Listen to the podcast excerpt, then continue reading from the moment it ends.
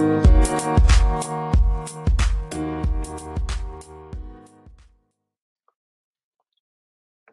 哦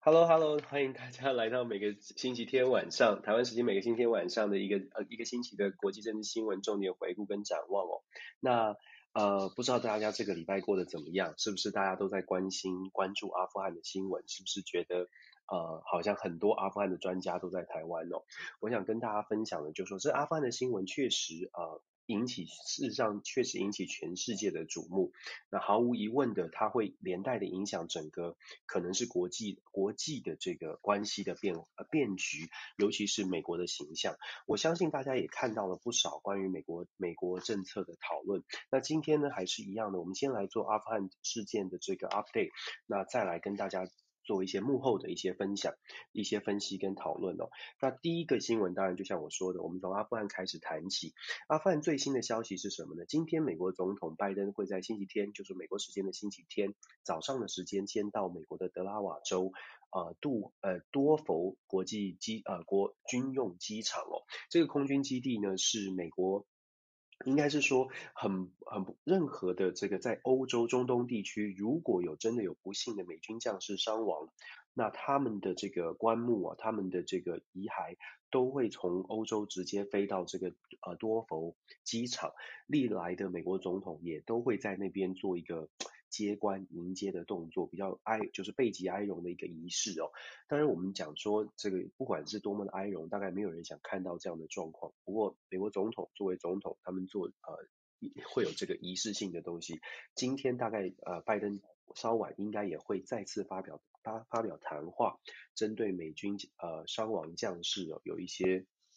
有一些演说吧。那最近大家也看到了，就从大概三四天之前的阿阿富汗机场外面的 AB Gate 外面的这个爆炸案，大家也都看见了，就说美军的伤亡，看见了阿富汗的比较混乱的状况。很多人就在开始各种的评论，就在讲说，到底发生了什么状况？怎么会阿富汗今天撤退撤离成这样呢？我之前有分析过，基本上美国在这一次从四月份到现在的一个情况，它就是一个情报失灵、撤退失序，等于是呃拜登政府团队出现了危机哦。虽然我知道很多人希望说我们，我希望美国可以做得更好，很多人希望我们是不是不要太。太太太苛责美国，可是我觉得事实的状况或者是国际怎么看待美国，是我们希望可以让大家知道的。先说现在这个状况是，美国呢，当然我们之前有说过，在爆炸案发生之后，美国的拜登总统在记者会上就直接的对着镜头说，我们一定会 hunt you down，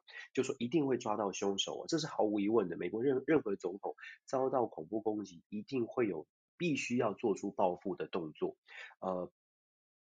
这这个是必须跟美国人民有交代哦，所以确实我们在昨天就看到了空袭用无人机空袭 ISIS-K 这个组织，那确实也传出来 ISIS-K 有两名重要的人士，呃呃呃就被就被就被就被打死了，就成功的报复哦。可是这个这两个人到底是谁？其实有趣的是也没有办法有确体确切的答案。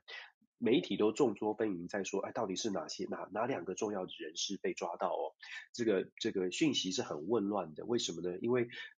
你一定要是有重要性的、指标性的人物，才能够达到那个效果，才能够达到振奋或者报复的效果。可是现在为什么讯息混乱？它凸显的又是美国情报在阿富汗的部分，确实到现在都没有办法掌握得很好哦。那。拜登总统呢，今天、昨天也在记者会上直接就讲了，接下来的三十六到四十八个小时，目前的情报掌握的是，可能还会在机场附近会有大规模的爆炸。希望美国的人呢，美国的平民，如果你想要离开阿富汗的，在接下来三十六个小时到四十八小时，也要尽量的避开，不要到机场附近。可是这就很奇怪啦，如果你是现在还在美呃还留在滞留在阿富汗的人，阿富汗的美国人。你不要去机场，那你又怎么离开呢？八月三十一号最后一班飞机走了之之后，就再也回不去了，那怎么办？所以现在真的是一个管理很出状况的呃情况哦。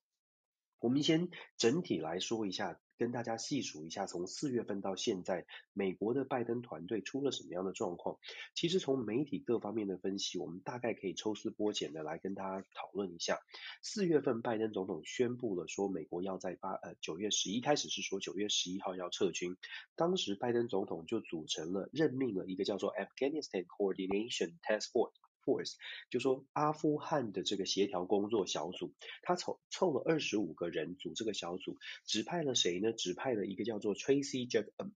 呃 Tracy Jacobson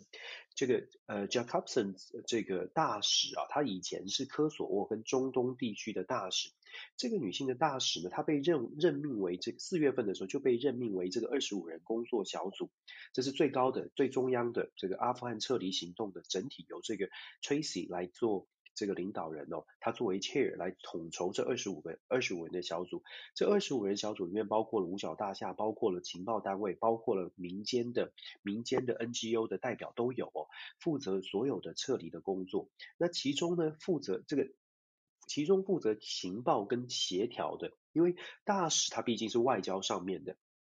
第一线的实务工作是由来谁来负责呢？拜登指派了 Ross Trevor。Ross Trevor 是谁呢？Ross Trevor 是国土安全部里面的国家反恐工。反国家反恐中心的副主任哦，他的职责在这二十五人小组里面，他的职责呢是负责协调军队跟平民之间的联系，他必须要提供情报，让军队呃知道说，诶有多少人还在阿富汗，他要做这个动作，就说美国要去帮助美国平民、美国的一般的美国人、美国公民、美国绿卡持有者以及盟友要撤离阿富汗，他必须要掌握名单。那这个 Ross Trevor 呢，他扮演这个角色。这样听起来好像很不错，对不对？这二十五人小组，supposedly 他们是应该是分工合作，大概在四个月的时间应该可以做到。呃，如果你有完整的规划的话，这二十五人有经验的小组呢，应该是可以做到。逐步的这个撤退的计划，可是呢，很很显然的，这二十五人的工作小组现在啊，各方面的分析就说，这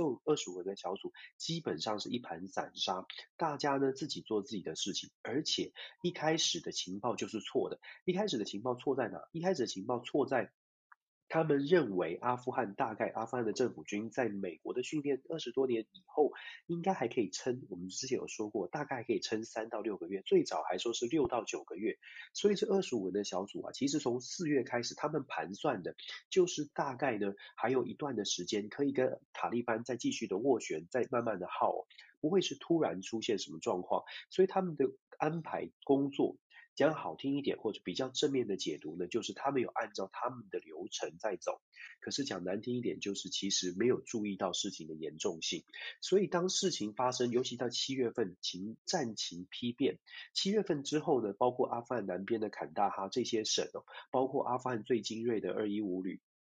待会我们会稍微提到这个旅游跟这个指挥官他投书《纽约时报》发生了什么事情。到七月中之后，整个阿富汗的战情可以说是六月底七月之后，阿富汗的战情丕变。这个时候呢，这二十五人工作小组没有扮演好他的角色，情报不止情报提供的不够不够完整，甚至是当拜登在七月七月派了。增兵三四千人，其中还包括了美国八十二空降师哦，这个是美国最精锐的部队之一，还有美国的海军陆战队两个兵团到阿富汗。这三四千人到了阿富汗之后，在媒体的报道，这个可以说是内幕直击哦。很多媒体就直接直击，就说居然在五角大厦，居然在这二十五个人工作小组，当媒体去问说，现在到底在地的八十二空降师的指挥官，你们每多久跟他们联系一次，或者是如何跟他们频繁的接触，得到的答案居然是没有人知道谁是负责跟在地的这三四千三三四千名。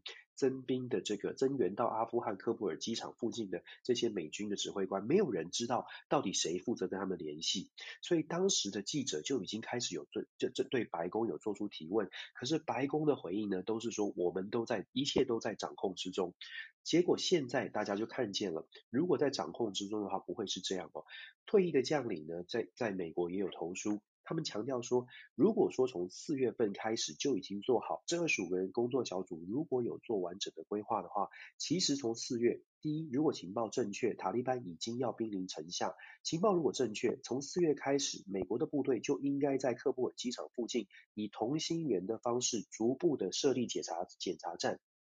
不会造成今天居然有这么多人聚集在阿富汗的南边的这个 AB Gate，就是大家看到新闻里面爆炸的这个门口，有聚集这么多的人。如果你在四月就开始规划，可能每一百公尺、两百公尺，用同心圆的方式呢包围出，就用同心圆的方式设立一圈一圈一圈的据点，不会到现在第一有这么多人聚集在门口，第二不会到现在变成美军只有两层的这个检查哨哦，第三层居然要拜托塔利班负责来。做检查，也就是因为现在也高度怀疑，就是因为塔利班的检查哨其实检查的能力有限，所以才让自杀炸弹客一一层一层的走，居然到了这个机场旁边的 Abbey Gate 人聚集最多的地方，引发这个自大自杀炸弹哦。所以我们要讲这个部分呢，是从各方的媒体的报道，现在抽丝剥茧可以看得出来，为什么大家在怀疑说拜登政府出了什么样的状况？其实我之前呢，在之前就有跟大家分享过。拜登政府呢，他上任，他的强项，民主党的强项是美国的内政。那过去的二零二零选举，大家如果记得的话，拜登拜登总统之所以可以得到美国人民的信任，主要是因为 COVID-19。其实主要就是 COVID-19 跟经济的议题。那当时呢，没有所谓的反恐，没有阿富汗的争议哦，这个外交国防的事件。的议题是共和党的强项，所以当拜登总统的民主党在选举过程当中是因为内政上台的时候呢，就会发现说，哎，大家没有办法检视他的外交政策，外交用讲的都可以讲说，我们可以斡旋，我们可以协调，事情还没有发生的时候都可以说外交都可以谈，可是当真正的战争发生，像这种冲突发生的时候，现在就有很多人在说啦，这个冲突发生就可以凸显民主党的很多的政治人物，尤其是外交背景出身的政治人物，太相信用谈的都可以谈下来，所有的都可以搞定一切哦。现在看起来好像不是这样哦。那我刚刚跟大家分享的是，拜登从四月的这个二十五人工作小组，好像没有很有效率的这个达成使命。现在呢，要做什么事情？现在拜登政府当然要亡羊补牢，所以我们看到他们在过去这两天发。动了无人机的攻击，要做一个报复的行动，要必须抓到 ISIS-K。跟大家简单说一下 ISIS-K。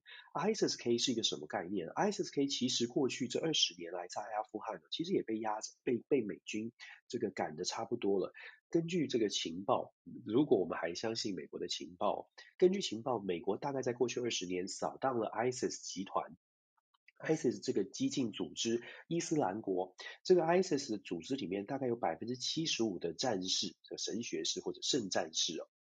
百分之七十五的圣战士，他们是被围剿的，已经被围剿的差不多，所以剩下百分之二十五。那大家会说，那那好像人数不多，这确实人数不多，整个人数现在的 ISIS 可以大概同样的，如果我们相信情报的话，总共的人数大概剩下五百到两千人。大家会想说，哎，五百到两千，天使老师，那美军不就有三四千人吗？这五百到两千，再加点兵部队，没有办法把它围剿，全部抓光吗？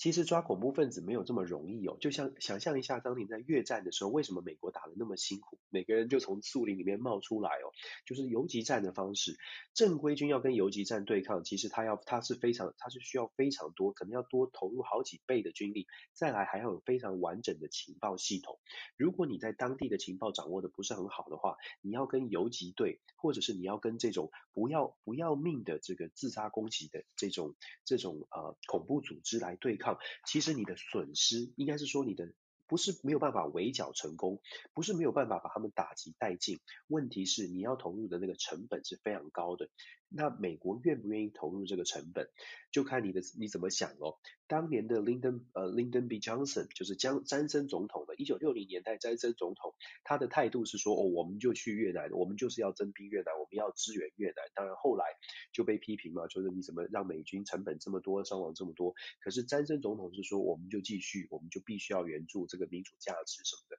那拜登总统呢，他的想法就是我们不应该再花这种成本了，因为这是一个不会赢，没有所谓的没有胜利的仗哦。所以拜登做出这个决定，是非对错当然会留给历史来做来来公来论断功过。但是我们从现在短期的结果来看，它确实造成美国的形象重创，因为。从这个撤军，从这个炸弹客，以及现在接下来我们还可以预期的是，阿富汗的状况并不会稳定下来，因为在机场还没有完全就是完没有完全这个撤离工作没有完全做完，ISIS-K 还会继续攻击。我们刚刚说 ISIS 人数虽然不多，可是他们是非常激进的，他们甚至是跟塔利班都是不对盘的。他们认为从 ISIS-K 的角度呢，认为任何人。你们居然去跟美国这种邪恶的这种对手去做谈判、去做交易，你们都是坏的，你们都是不遵守我们的这个伊斯兰的这个教义，我们你们都是你们都不不是真诚的这个信徒哦，所以 ISIS 是非常激进的。这也是为什么他们会去自杀炸弹。有人问说，为什么要去炸这些在门口的人呢？因为这些人对他们从他们的角度来说，要离开阿富汗的都是叛徒。你们要跑到美国，你们都是叛徒，而且你们以前都帮过美国人打我们阿富汗人。打自己人哦，所以对 ISIS-K 来说，这些人都是坏，都是敌人，都是坏人哦。这也是为什么 ISIS 会用这种自自杀炸弹这种很决绝的方式。我们稍微讲一下阿富汗，我不知道大家对阿富汗的了解有多深哦。阿富汗其实啊，在一九七三年之前，阿富汗它是一个比较和比较还是一个团结的一个一体的王国。阿富汗是一个多族裔的国家，就多民族的。它这个多民族是真的就是不同的部落、不同的种族哦，完全是。不同的，那大概呢，有十三到十四个族裔在阿富汗的境内，可是，一九七三年之前呢，这个。这个王国啊，这个普什图王国呢，事实上在一九七三年之前还能够维持，因为有一个王国在哦，就很从从中古世纪一直下来的，还有一个王国的概念存在，所以国王大概还可以以一个国王的身份号令这十三十四个部族，大家可以大家可以和谐的相处在一个王国之下。可是，在一九七三年呢，发生了这个王王室成员的内耗、内斗跟政变，把王室给推翻了。推翻之后啊，阿富汗就陷入了。这个各宗族就自己各自为政，每一个人都想要走自己的路哦，所以就变成阿富汗就变成四分五裂。那现在呢，塔利班，塔利班其实本来也就是十四个族里面的一个普什图族南方的坎大哈这边发迹的，大家可以把地图拿出来看了。那塔利班本来就是十四十三四个族里面的一族，那想象一下，现在塔利班哎很得势啊，呃很很厉害啊，其实现在塔利班变成了这个。可能取得了政权，而且看起来土耳其好像可能成为第一个去去承认塔利班政权的这个阿是阿富汗政权的代表性代表权的一个一个国家啊、呃，可能第一个会做这样的事情，让塔利班至少有一个合法性。不论如何，塔利班想象一下，塔利班就是十三十四个族的其中之一，他才抢呃取得了政权之后，其他的族会就这样的善罢甘休吗？再来。过去二十年哦，其实美国在美国呃，美国确实在二在阿富汗的驻军，确实让阿富汗有很多的地方，不管是教育，尤其是女权人权的部分，它确确实实给阿富汗的年轻的世代，现在这个世代有了完全不同的观点，所以让这个年轻世代呢，他们接受过比较开放的社会之后，你要让他再回到所谓的塔利班，回到所谓的伊斯兰的。基本教育的这种生活形式，大家想象一下，就算现在威就是在塔利班的这个威威吓之下不敢冒出来，可是这个社会不会因此而平静，一定会伺机而动的，希望可以争取更多的权利，希望跟争取自由，这是人性。所以塔利班就算执政了，未来的阿富汗也很难稳定下来，真的也很难稳定下来。他可以强势的镇压，也许一年，也许两年，可能不到这个时间了。年轻世代阿富汗人。人就会受不了，就会起群起而反抗，所以阿富汗的乱呢会不断的持续。就算在美美国美国撤去撤离之后，阿富汗虽然好像掌握了政权，可是这个稳定稳定性是很差的。再来，其实最根本的问题，任何一个政府哦，任何一个国家，它最终还是要回到能不能够经营，能不能营运下去。所谓的经营，就是有没有钱呢？哪里来的钱？塔利班他是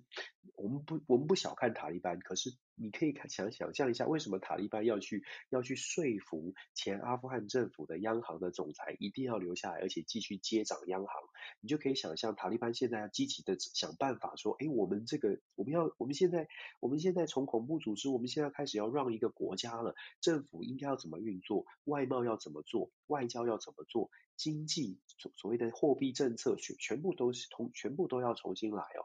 他呃，阿富汗的教育的程度其实并不是太高，那更不要说塔利班这个圣战士他们的教育程度。事实上，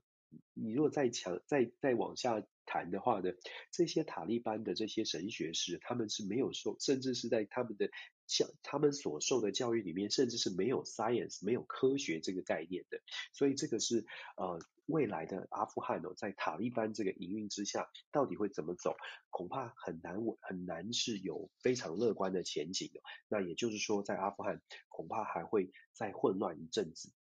那我们讲到讲到这个呢，我们就再回到说，呃，这个礼拜当然有各种的投诉，跟大家归纳几个我觉得很很重要，觉得可以跟大家分享的。首先，我们来看到拜登总统，如果大家记得的话，拜登总统当时是说，美国要撤离的原因是因为包括阿富汗人都自己都不打仗啊，所以美国为什么要继续打这场仗呢？在这个星期呢，《纽约时报》就有一篇非常重要的也非常有趣的不同观点的投书，我觉得大家可以看一看，《纽约时报》有中文版，这个这个这个投书。是来自阿富汗的所谓的这个呃战争英雄哦，在七月之前，他应该是说在阿富汗沦陷之前，他是阿富汗人民英雄，他叫做 Sami Sadr 萨达特将军，他非常年轻有为，他是留学这个英国的，他的英文非常好。那当当然，他为什么会可以投书英文的媒体《纽约时报》？英文非常好，他在这个呃军事军受到军事训练之前呢，他是我记得他伦敦政经学院还是哪一个牛津大学非常好的学校的国际关系相关领域的这个硕士。然后呢，他回到阿富汗之后，他带领的部队也是非常现代化的部队，他得到了北约以及美国的支持。他所带领的这个部队呢是骁勇善战哦。如果严格一点讲的话，事实上在四月份，在拜登总统宣布这个。呃，宣布美国要撤军之前呢，他所带领的这个二两百一十五这个马马旺德军团哦，事实上是屡战屡胜，从就是基本上是不败雄师，打打塔利班打的是这个这个塔利班是完全无法越雷池一步。当时他所带领的二一五马旺德军团是驻守在塔利班的，就是塔利班攻击最最想拿下的这个坎大哈省。坎大哈省之所以战略地位重要，是因为坎大哈呃。站在这个阿富汗到巴基斯坦的这个边境上，是靠巴基斯坦的连接的这个省哦。那巴基斯坦是阿富汗百分之六十出口都是走走到巴基斯坦去，所以他那个沙达特的将军呢，他带领二一五。二一五的这个二一五团，二一五的马旺德军军团，事实上当时是非常的强悍的。那塔利班也知道为什么战局丕变呢？在四月份他，拜登他的投书里面讲的非常的详细啊，他可以表表可以看出出他的愤怒，大家可以去查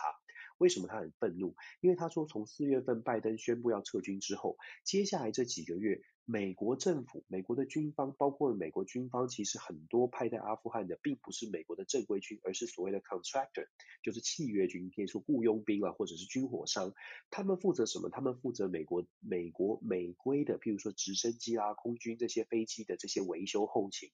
是不是因为阿富汗的人这个呃维修的能力不够？这个可以讨论。可是至少契约工的这个部分呢，他们是负责大部分是负责他们的维修的工作。结果沙达特将军说啊，在撤军命令下达之后，几个月之后，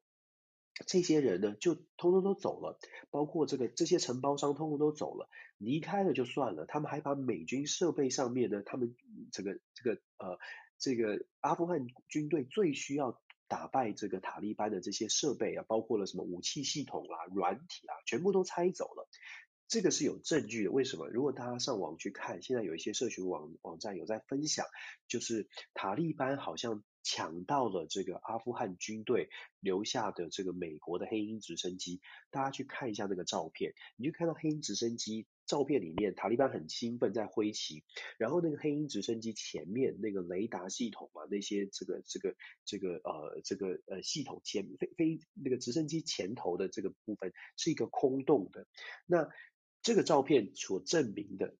就证明了沙达特将军讲将军讲的没有错，就是美国的承包商在离开的时候，他留下了直升机，可是直升机除了会飞之外，其实是没有眼睛一样的。所以这代表什么？这代表他就说。他表达的愤怒是说，美国在撤军之后，呃，没有没就基本上背弃了他们，他是表达愤怒的。当然，我们刚刚一开始就说了，其实美国这次的状况是情报失灵，那撤退的部分呢，其实是可以有更多的配套的。想象一下，如果说美国有先告诉，譬如说军事的承包商，或者是军方有下达一些指令，对，美国可以撤军，但是也许也许这些武器装备可以留给他们。假设了，假设是这样的话，是不是还可以再延长一段时间？是不是至少让阿富汗的这个军方没有这么大的这个相对的这个背弃感？我们说。他其实讲到一个重点，他说阿富汗人其实并没有不想要守护自己，他所带领的部队其实大大部分的人都愿意为国牺牲哦。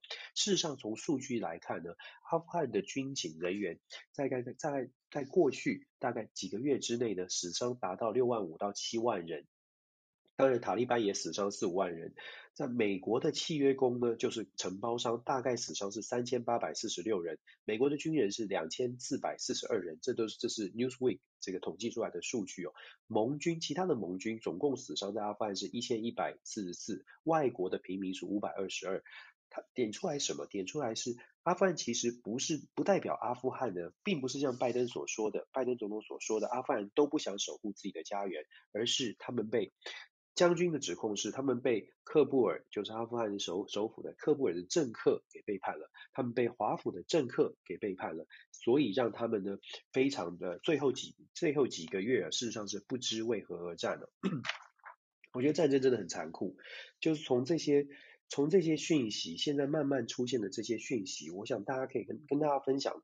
这些新闻呢，是让大家看到说，战争在发生之前。我们都可以讲，我们都可以用政策的讨论，都可以政治人物都可以说得很好，都说我们有配套，我们有情报。可是当战争真的发生，或者是混乱真的发生的时候，你就会看到现场的状况好像呃完全失序。至少美国现在展现的是这个样子哦。我觉得接下来呢，呃，美国还有很多的挑战。那这个礼拜跟上个礼拜，经济学人各自有一篇文章。上个礼拜是呃，Francis Fukuyama，法兰西斯呃。福山哦，这个学者呢，他是史丹佛大学的教授，他是之前最有名的一本书，当然是被打脸的一一本叫做《历史的终结论》。在那本书里面，福布亚马呃教授他是说，人类最终呢，所有的国家都会变成民主哦。那很显然的，现在这个这本书在那时候是在九零年代末期，大家都这个第三波民主化，包括我们台湾、韩国附近的国家，都是在那波民主化当中都转型成为真的民主国家。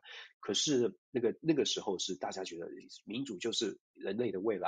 可是很很显然，现在过了将近三十年，并不是让全全世界，并不是所有的国家都变成了民主化，所以这本书的论述大概被打脸了。但是他最近这几年已经开始改变，他说，其实最重要的，人类最大的挑战是在认同政治的问题。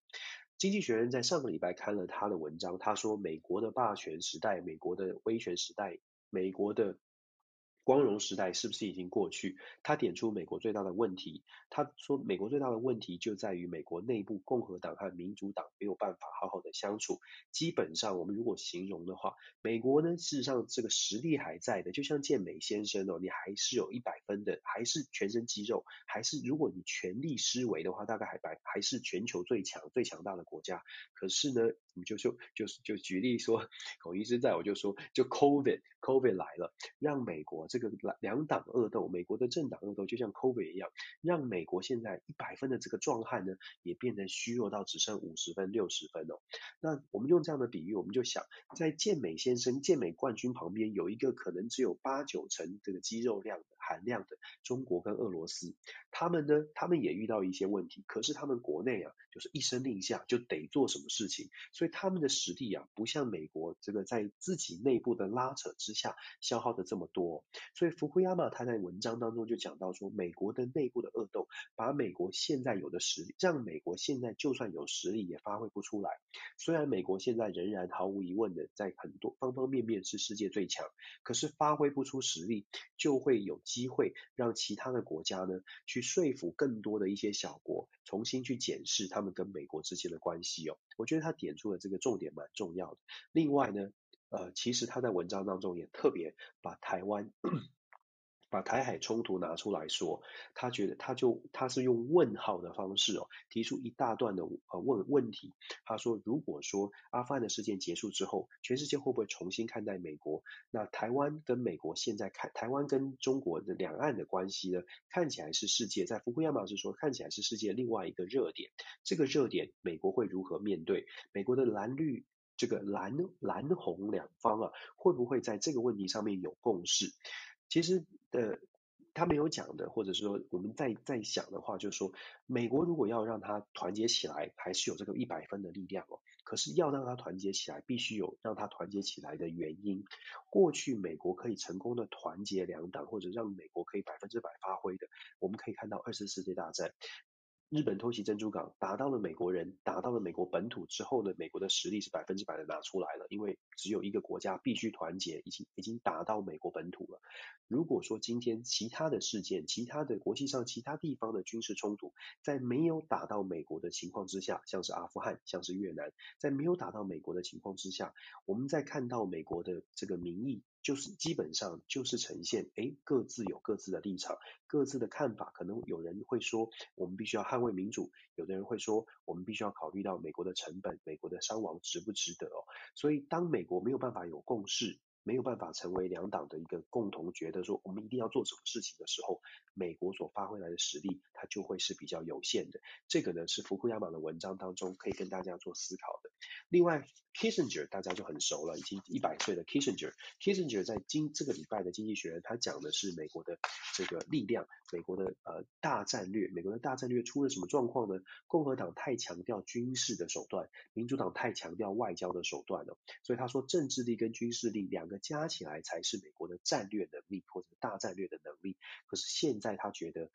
其实有呼应到福库亚马的说法。现在的问题是，民主党非常的相信政治手段、外交手段可以解决很多的问题，我们用谈的一切都可以搞定。可是阿富汗告诉我们，谈了也许谈不定。那再来呢？就军事力，共和党想要用军事力，用强压的，用增强增加军事的实力来压制大家。可是，在现在高全球高度经济互赖的时候呢，全全然的用军事的力量，用威吓的，用威力来压制的，好像也没有办法成功。所以 Kissinger 讲的，其实大家也都懂。只是做其实很困难的。他说啊，基本上政治力跟这个军事力的都要相辅相成，手法跟目的，一个是手法，一个是目的，看你怎么搭配运用。搭配的好的话，美国才能够发挥它大国，真的目前还是世界第一大国的这个战略的影响力。可是如果操作不好，就会看到很多的灾难哦。那我不知道我们现在遇到的这个什么样的状况，大家可以一起来思考哦。跟大家做这个分享。最后呢，阿富汗呢太多问题了，所以我还要讲一件件事情，就是说民主党呢派，其实在阿富汗的事件上面呢，他们之在二零一八年川普总统时代就派了一个特使来处理阿富汗的争端。他派的这个特使呢叫做扎梅卡里查德哦，呃，Zar Zalmay Khalil 呃 Khalil Khalilzad 这个我我我自己乱翻叫做。扎梅卡里查德，他是二零一八年就被指派哦，来负责阿富汗之间的这个阿富汗跟塔利班之间的这个事务。可是这个卡里查德啊，他很多人会把他形容成一个政客，为什么呢？七十岁的查卡里查德啊，他的一他一直都觉得说，只要能够，只要他的中心思想是阿富汗的事情。只要塔利班不攻击美国人，就是他最大的成就。这个让阿富汗人其实也很不能接受。为什么？因为卡里查德一直要求阿富汗政府，从二零一八年一直就开开始，就一直要求阿富汗政府跟塔利班进行交涉。你知道阿富汗在当时是二零一八年的时候，阿富汗是觉得在美国的协助之下，我们可以压制塔利班，就像我们刚刚说的，的当时这个兵强马壮，而且士气高昂。当时是觉得说我们还可以跟塔利班一拼的。为什么现在一直要我们妥协，一直要我们投降，或者一直要我们打跟塔利班达成和平的协议，可能把阿富汗来对分呢？可是卡里查德在。在当中扮演一个角色是尽可能去说服，一直在说服阿富汗政府去接受跟塔利班进行谈判，就像我们说的和解。那当时的这个川普总统呢，其实对于阿富汗的状况也不是很了解，所以全面的支持卡里查德的说法。卡里查德在二零二零年大家都知道了，所谓的拜登总统跟塔利班签的这个协议，就是卡卡里查德的杰作。他这个协议里面，为什么让拜，为什么让川普，抱歉是川普，为什么让川普这么满意呢？为什么让川普觉得，哎，好像是一个成就？因为卡里查德在跟塔利班的协议当中啊，特别加了一条叫做什么呢？叫做塔利班 would not attack the U.S. 就这个是对于川对于拜登来说，呃，对于川普来说，对于川普来说这是最重要的，因为这个协议里面说，美国撤离，然后美国离开呢，就不会有任何的美塔利班是保证不会去攻击美国以及美国的这些盟友哦，所以在这样的情况之下，川普自己觉得这个协议是对的，是好的。那当然了，我们因为川普没有续任，所以川普现在在批评拜登说，如果是他的话呢，这个五月一号的协议啊，不只是有协议，接下来还会有撤离的计划，会非常的完善，不会有任何人伤亡。当然这是。呃，这个是川普自己可以随便他他怎么说都都都有都有可能嘛，因为他后来不是他执政，所以他现在是从批评的角度。不过当时卡里查德确实让川普觉得，哎，这个协议做得不错，离开的时候塔利班不会攻击，那我们只要平安撤退，全身而退就可以了。可是查理查卡里查德呢，这样子从二零一八年一直到二零二零年到现在。拜登上任之后，仍然让查理查德继续在卡达进行协商哦。阿富汗的这些政治人物，他跟这个阿富汗的前总统甘尼呢，跟包括这个沙达特中将，都多次的去强调说，不能相信卡理查德。阿富汗人事实上，尤其是政治的精英哦，是非常非常反对卡理查德继续代表美国呃去做这个阿富汗跟塔利班之间的斡旋。可惜，好像华府没有听到，所以这个。种种的因素加起来，我我想今天跟大家谈了很多阿富汗的这个一些外交啊背景背景的故事哦。接下来我们会在阿富汗看见的，大概就剩下战场上或者是机场上面一些比较比较写实的比较写实的景象哦。再来的这些政治斡旋，恐怕呢空间就比较小了。接下来塔利班应该是呃就会执掌阿富汗，只不过我说稳定度恐怕恐怕是很难的。我们说阿富汗。阿富汗就讲了这么久啊，阿富汗其实连带的周边影响到什么呢？最近阿富汗的事情刚刚现在正在如火如荼，马上就影响到北非。为什么？其实阿富汗跟北非之间的联系连接在什么呢？恐怖分子、恐怖组织哦。阿富汗的成功，塔利班的成功，激励了哪一些人？激励了同样是这个埃呃盖达组织。盖达附庸组织的另外的一些恐怖恐怖组织，这些恐怖组织在哪里呢？我们知道东南亚有，南美也有，可是最多的，现在最大的麻烦的是在北非哦。北非的这个萨赫尔地区哦，萨赫尔地区是在呃撒哈拉沙漠下方的南方的一条长条的地带，大概连贯了这个非洲的好几个国家，大概五六个国家。这五六个国家里面呢，每一个国家都多多少少有一点这个盖达组织联跟盖达有联系的这些伊斯兰的这些呃恐怖公恐怖组织，这些组织呢，看到阿富汗的这个成功，塔利班的成功，都开始跃跃欲试哦。其实大家没有注意到的一点是，在今年四月拜登宣布要在阿富汗撤军之后，在五月份，法国总统马克宏也宣布哦，他们在北非的马利的马利这个国家，马里这个国家的驻军五千一百的这个特战特战特战旅呢，也要开始陆续的撤离哦。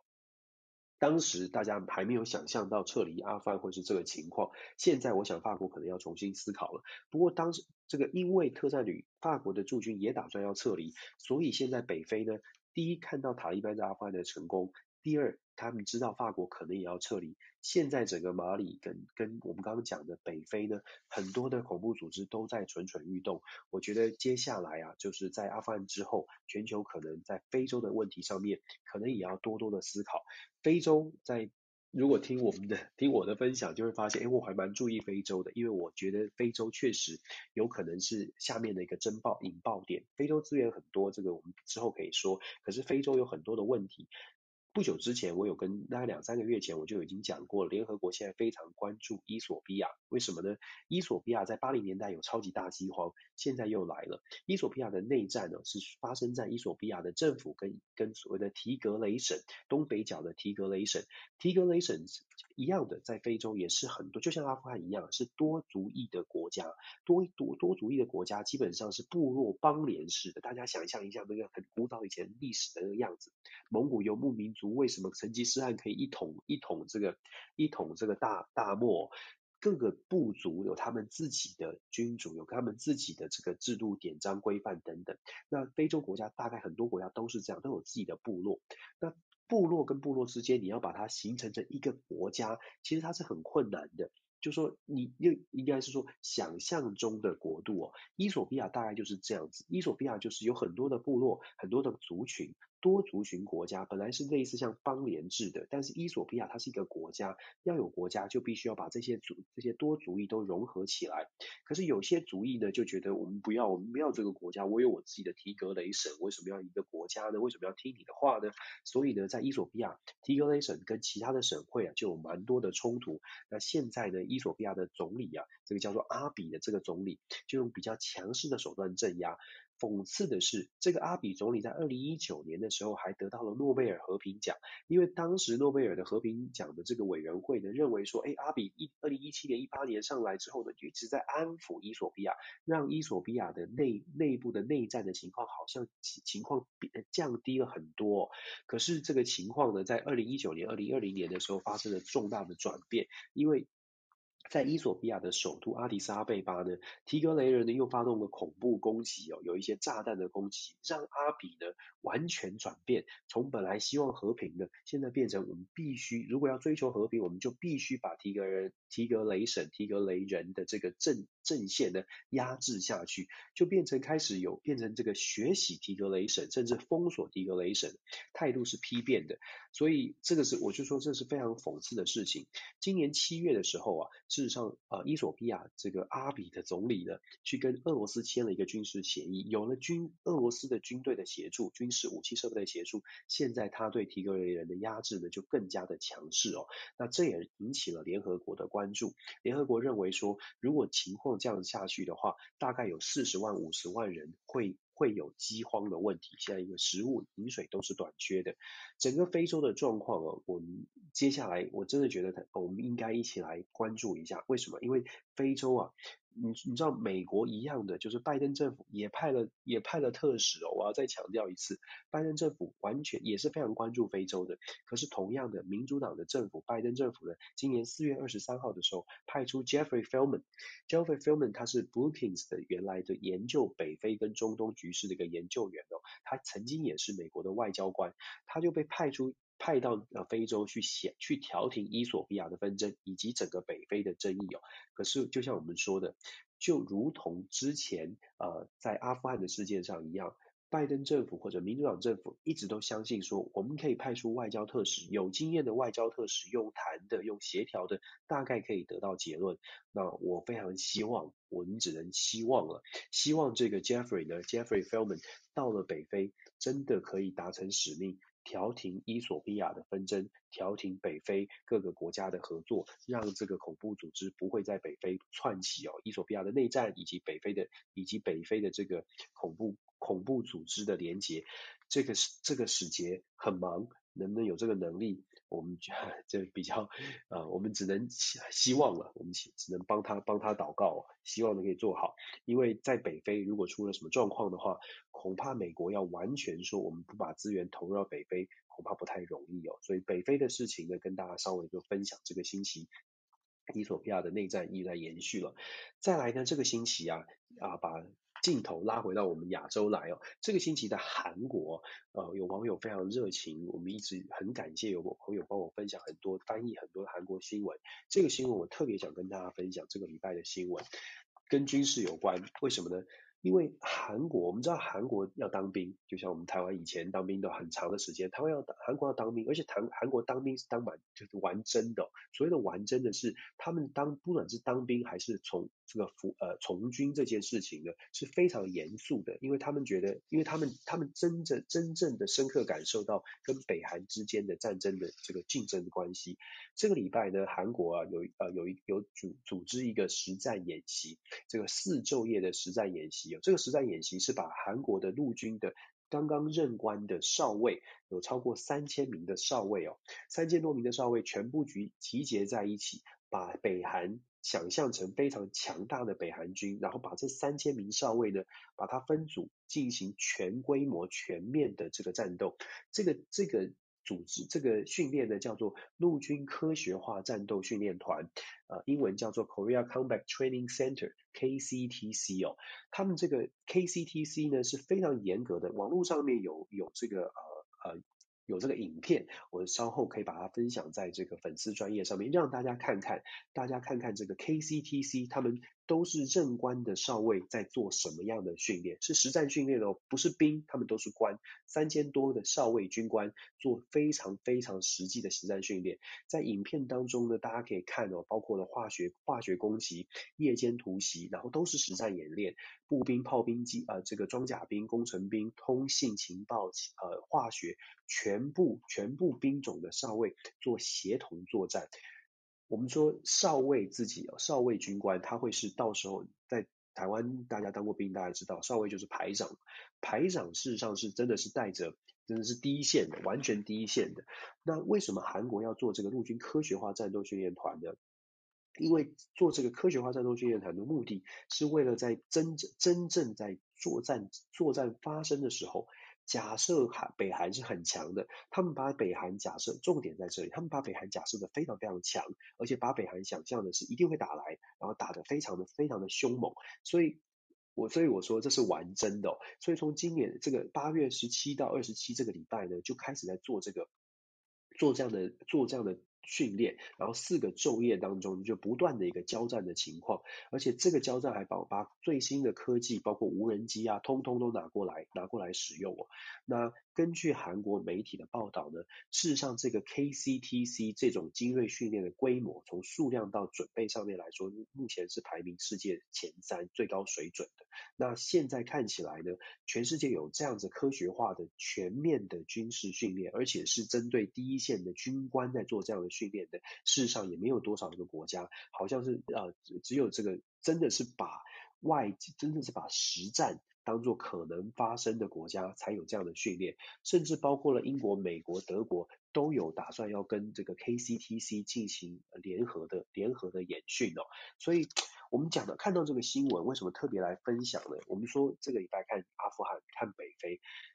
国际上面有很多的变局，它确实有很多的国际政治是可以用谈的，确实有很多是用策略上面可以运用，可以去纵横捭阖去协调的。但是啊，在外交的手段之余，就像 Kissinger 讲的，政治力有它的一定的这个目标跟它一定的能力，可是呢，你不能同同你同时也必须要有军事力。那韩国看起来非常确定他自己。在呃自己是能战才能和，我们就像我说的，大家可以看一下这个影片，可以感受一下韩国是怎么样来看待他们周边的，包括北韩跟来自中国的威胁哦。我觉得这很重要。我们讲到韩国的军事训练，我们就来谈一下台湾。我们最近这个礼拜也有一个大消息。美国呢，这个有一个机构，民调机构，我每我每一年大概都会用他们的民调的数数据哦。这个民调机构叫做芝加哥商会，芝加哥商会每一年他们的研究智，它是一个智库哦。芝加哥商会每一年都会针对美国民众做全国性的民调，这个全国性的民调问的问题啊非常有趣，也是非常在美国是非常罕见的，因为一般的美国人其实不太关注国际新闻，不太关注国际政治，所以芝加哥商会的调查呢，从八零年代一九八二年第一次做到现在啊，长期将近三十几年的这个调查就变得非常非常非常的有用。为什么呢？你可以，因为他们这个调查是问说，如果这个世界上某些地方，他们特别选定了某些战争或者是军事冲突可能发生的点去做调查，问美国人，如果今天呃在日本跟跟中国在钓鱼台发生的冲突，你觉得美军应不应该协防派兵协防？如果今天在韩国北韩跟南韩发生的军事冲突，你觉得美国应不应该协防？那大家可以想象这个问题里面呢，都是把世界上可能发生冲突的点跟美国可能有关的都拿进来讲。当然，台湾就在其中哦。台湾在过去这十几这个二十几年的过程当中呢，每一年都在题目里面问的是，你觉得如果中国 invade 台湾？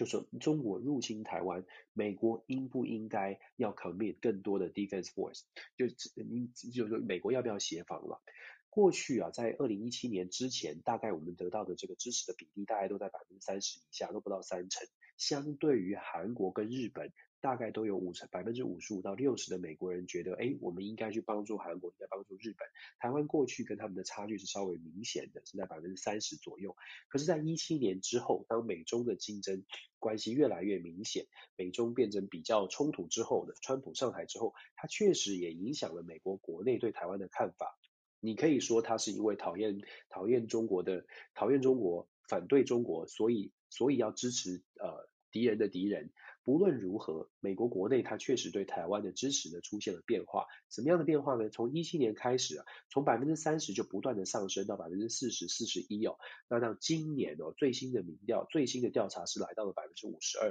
嗯，首次突破了一半。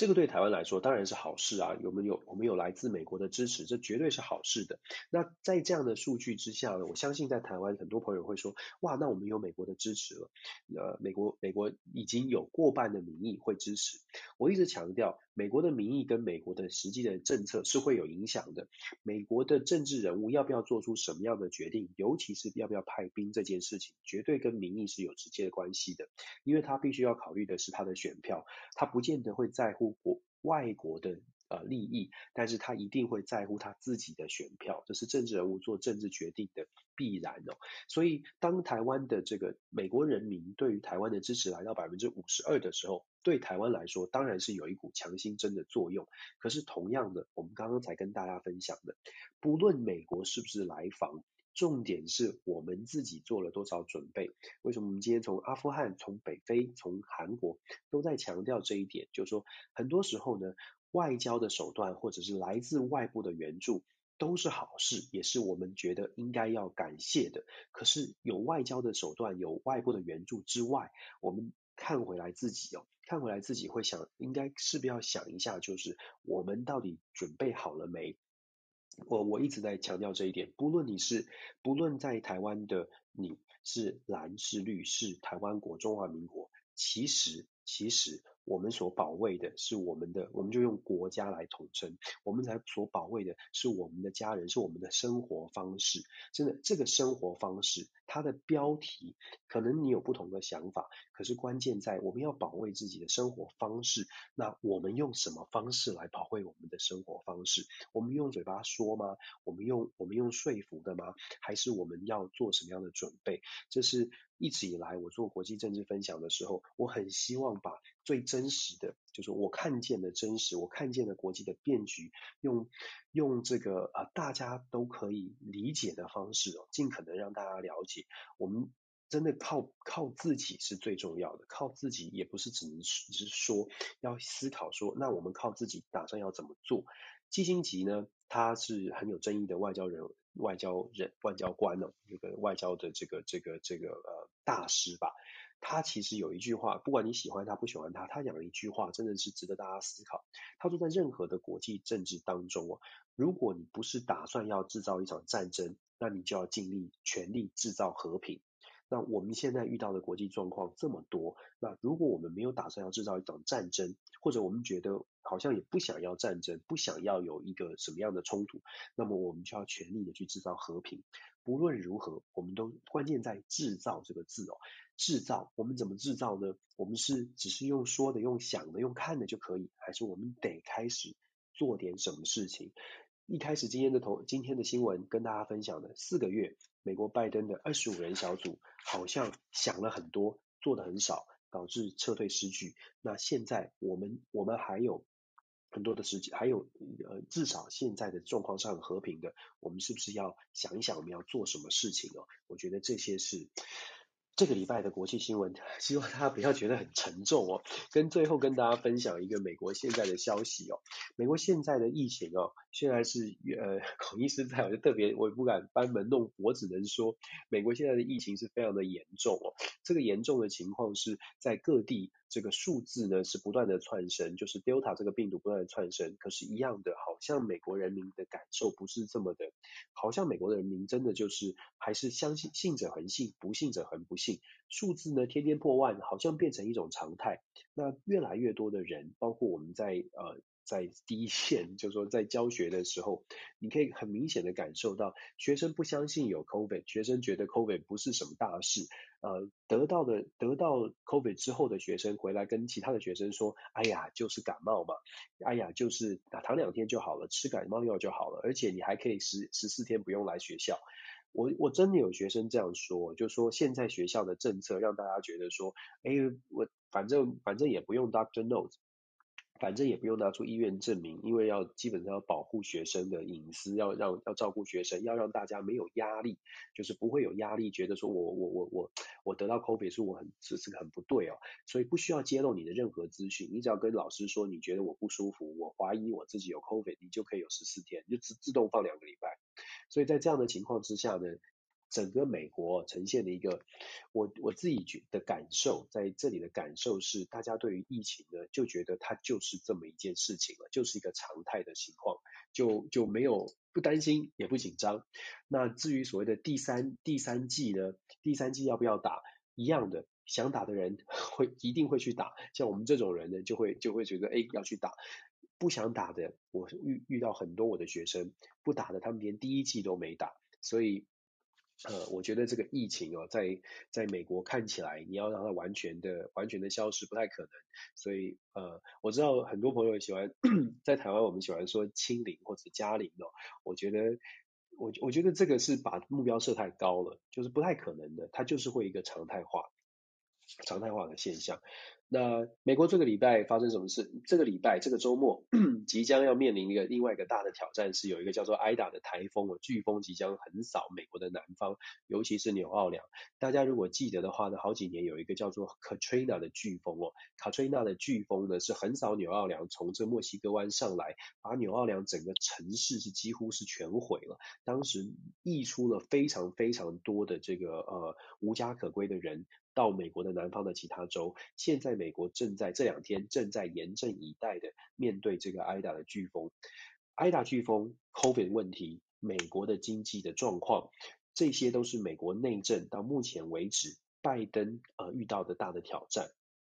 那不要，更不要说我们在外交上面，让拜登的这个支持度是大幅的下滑。拜登这个礼拜的支持支持率，有一些民调做出来已经掉了十个百分点了。所以接下来呢，看起来二零，我们先不要说二零二四了，就说二零二二年。民主党的选情恐怕都非常非常的难过，那这个是呃接下来我们可以看还有什么样的呃变化。拜登可以做的大概就是在找其他的议题，把这个议题扭转过来，所谓的 spin doctor，就是呃美国叫这个 political consultant 呢，有一种特别的职业叫做政治顾问。政治公关，这个政治公关呢，有一个特别的名词叫做 spin doctor，spin 是旋转的意思。spin doctor 在美国扮演的什么角色呢？就是把把现在正在呃出现的政治危机，找另外一件事情把它扭转过来，然后把现在的政治危机呢尽量的淡化掉。现在拜登遇到最大的政治危机就是阿富汗的事件，就是阿富汗的这个军事的冲突。有趣的是，这个礼拜拜登也任命了 Elizabeth Elizabeth Elizabeth Allen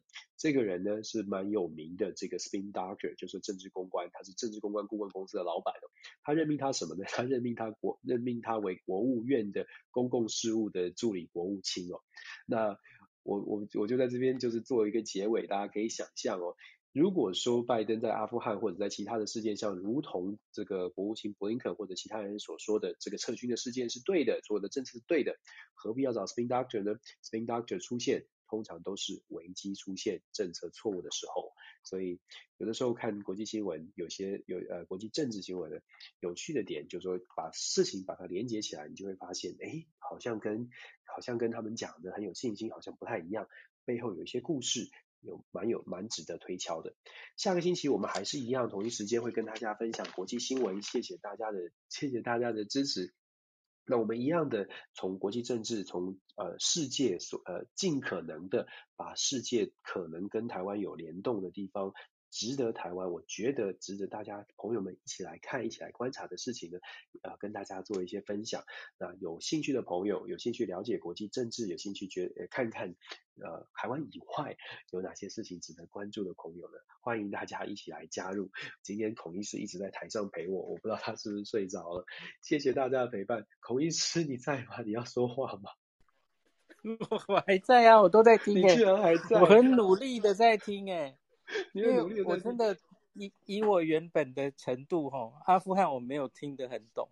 然后我边听边听，我就想，那我平常在讲话的时候，会不会大家其实也听不太懂我在讲什么这样子？天哪！所以我刚刚讲的孔医师，你的意思说你刚刚讲你都 听听不太懂是不是？我大概只能 get，也许五六成吧。我觉得蛮有些复杂的东西这样。哎，我我老婆在旁边鄙夷的眼神说：“哎，你程度太差，这样 怎么办？” 我我要加油，我要加油！我希望大家都能够尽量的听懂。对，我觉得不，应该是我的问题，应该是我的问题。对，我觉得其实国际政治没有那么难。因为我平常真的不会这么关心国际政治，真的是这一年认识 Dennis 老师之后，我才一直听，一直听这样子。我我我平常也不知道这么多疫苗的事情啊，而且我也不知道哦，原来原来有这么多注应该注意的，所以我也是一直在学，所以我觉得很棒，很感谢。哎，那 Dennis 老师，我问你一下，因为就是你都知道上应该是上礼拜嘛，白宫就直接公布。要预计要打 booster 的这件事哈，没错。然后九月二十号，那你有没有在看到，就是美国整个不管是呃